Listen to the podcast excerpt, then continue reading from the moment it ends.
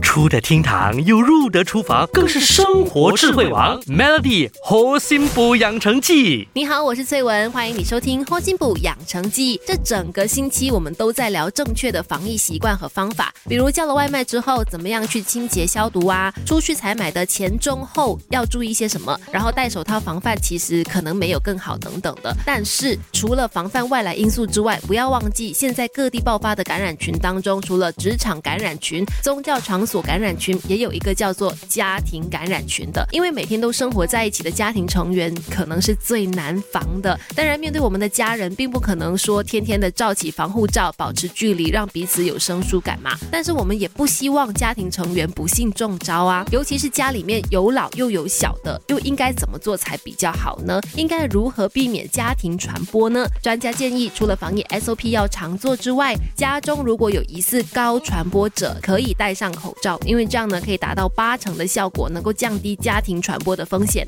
再来就是定期消毒环境了，尤其是家庭成员每天出出入入，这么多人走来走去，那就更加要经常的消毒环境。然后也是很重要的，就是不要忘记保持空气流通。最简单也最有效的就是打开窗户了，它可以降低病毒飞沫浓缩聚集在室内，开窗通风，保持室内的空气新鲜，这也有助于提高我们的免疫力，去降低病毒感染的风险。如果你住的环境，嗯可能不太方便打开窗户的话，那你可以用空调系统去设定外循环模式，让室内的脏空气可以排出去。或者在用风扇的时候呢，不要直接对着人直吹，而是摆向门口啊或者窗户边，去促进空气往外抽送。还有就是吃饭的时候，不要嫌麻烦，可能每道菜的旁边都加副筷子啊，或者加汤匙哦，不要共喝一碗汤，最好还是分开餐具，因为一起吃饭的时候，唾液和空气都是很难防的，相对危险。为了保护好我们心爱的家人，这些习惯希望大家呢都能好好的牢记，而且实践。在新冠肺炎还没有特效药之前，这些是我们唯一能自救的方法了。Melody 猴心补养成记，每逢星期一至五下午五点首播，晚上九点重播，由美心和翠文与你一起练就十八般武艺。嘿呀！